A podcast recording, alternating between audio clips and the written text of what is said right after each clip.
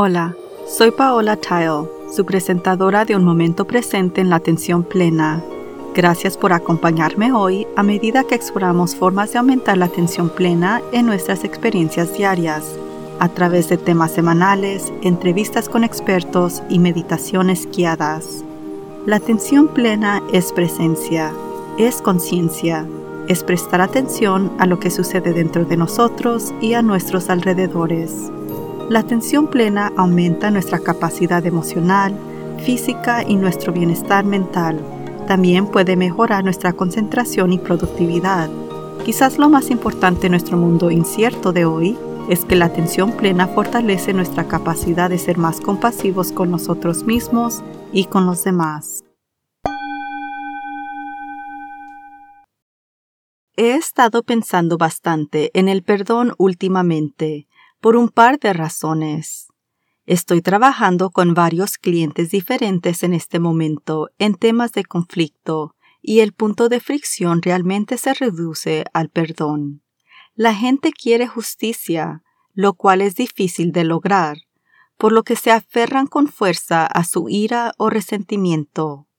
La otra razón está relacionada con los eventos en las noticias de la semana pasada como el apuñalamiento de Salman Rushdie, el veterano armado de la Marina que trató de violar la oficina de campo del FBI en Cincinnati, y más cerca de casa, la enfermera de Houston que se estrelló contra varios autos a más de 100 millas por hora, matando a seis personas aquí en Los Ángeles. Eso es mucho daño y mucha gente tendrá que lidiar con la forma de sanarse. ¿Cuánto tiempo guardamos resentimiento o rencores antes de que finalmente exploten externamente o causen estragos internamente?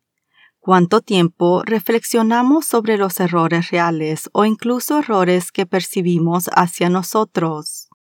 Hace unas semanas tuve una sesión de coaching en la que la clienta expresó que guarda rencores para siempre, y sinceramente sonaba bastante orgullosa de ello como si fuera una insignia de honor.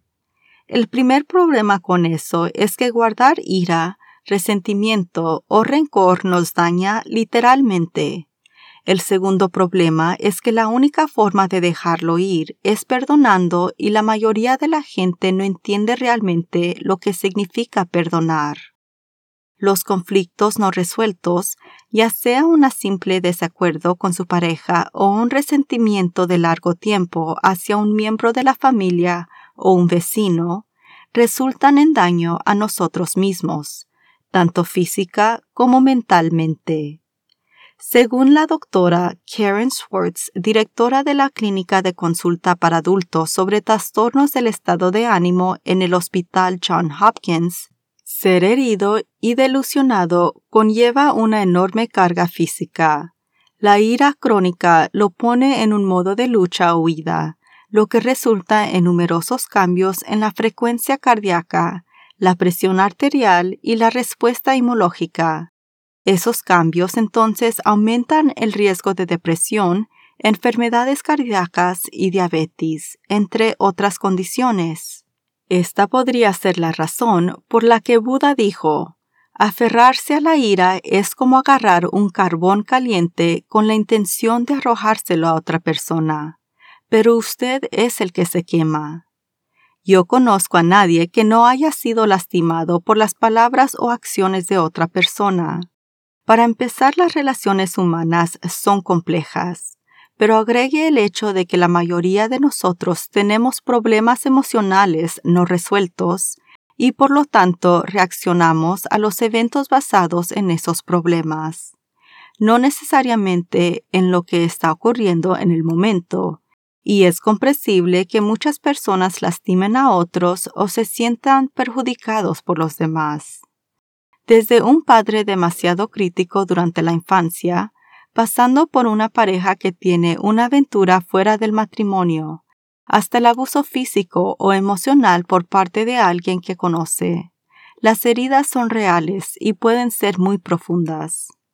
Estas heridas pueden dejarnos con sentimientos duraderos de hostilidad, amargura e incluso venganza. Ciertamente he sido herida muchas veces a lo largo de los años, pero una de las más atroces fue cuando era niña por mi padrastro, y llevé mucha ira y miedo durante muchos años. No tuve ningún contacto con él después de que cumplí 18 años. Así que llevé todas estas emociones negativas conmigo a todas partes, sin tener idea de qué hacer con ellas. Durante mucho tiempo no se me ocurrió que mis problemas de salud física podrían haber estado relacionados con esos eventos o que estaba tomando decisiones basadas en las necesidades de sentirme segura y en control. Operé durante años bajo el mal entendimiento de que el perdón es para la otra persona, y ciertamente no lo iba a perdonar. Sin embargo, según Schwartz, el perdón es un proceso activo en el que toma una decisión consciente de dejar de lado los sentimientos negativos, ya sea que la persona se lo merezca o no. Creo que descubrí esto por primera vez en otra cita de Buda que, por alguna razón, resonó en ese día en particular que decía, Aferrarse a la ira es como beber veneno y esperar que la otra persona muera.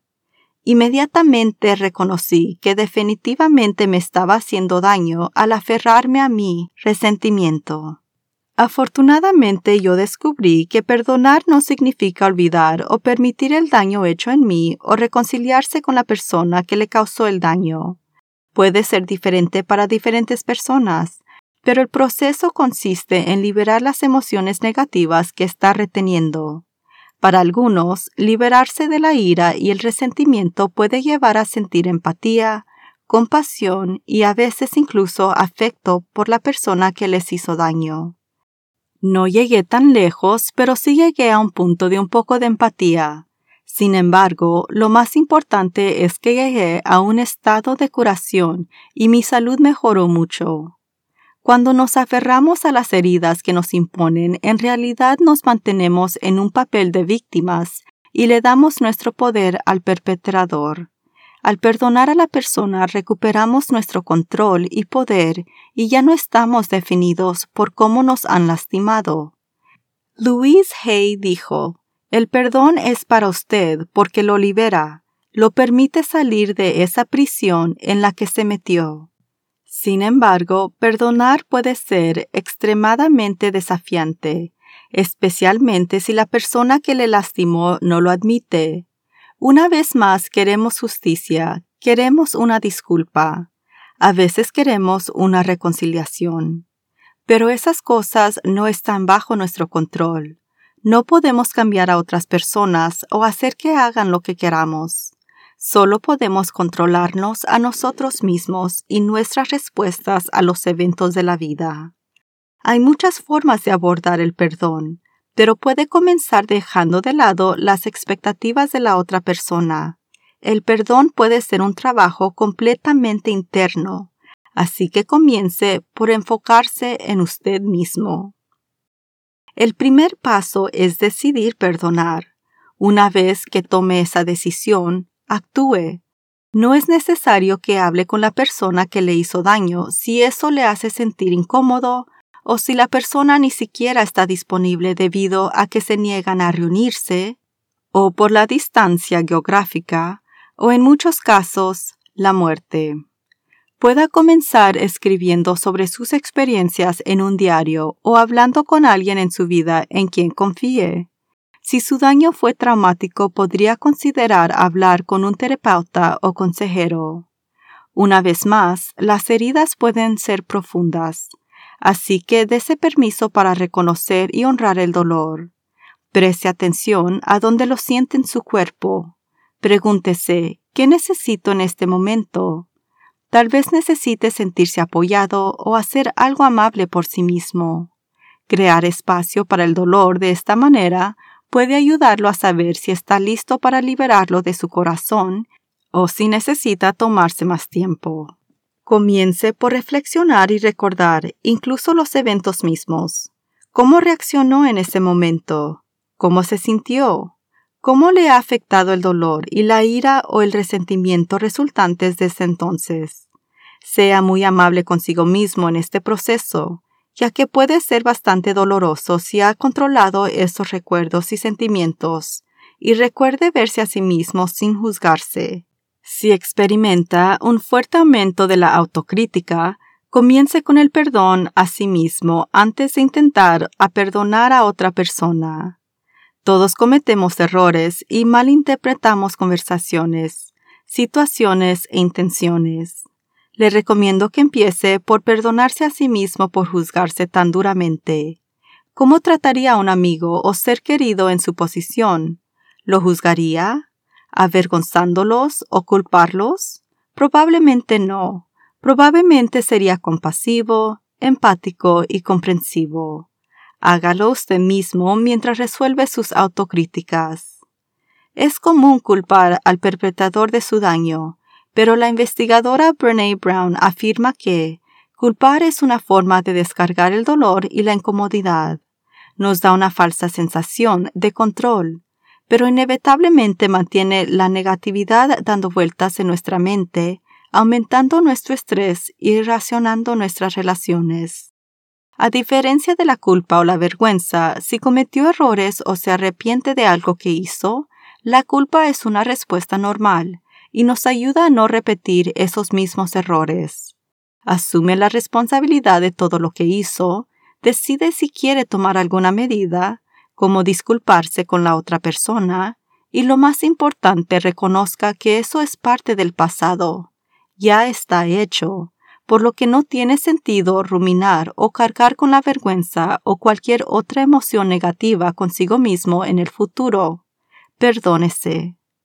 Cuando esté listo para volver a perdonar a otra persona, una vez que haya hablado o escrito todo lo que pueda recordar sobre el evento, intente dar un paso atrás y verlo desde una perspectiva neutral.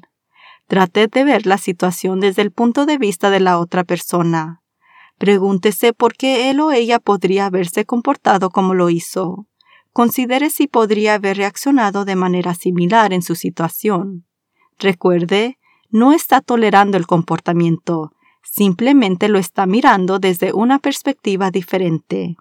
A veces podemos alcanzar la empatía al reflexionar sobre situaciones en las que lastimamos a otros, lo que la mayoría de nosotros hemos hecho en un momento u otro, o cuando alguien más nos ha perdonado.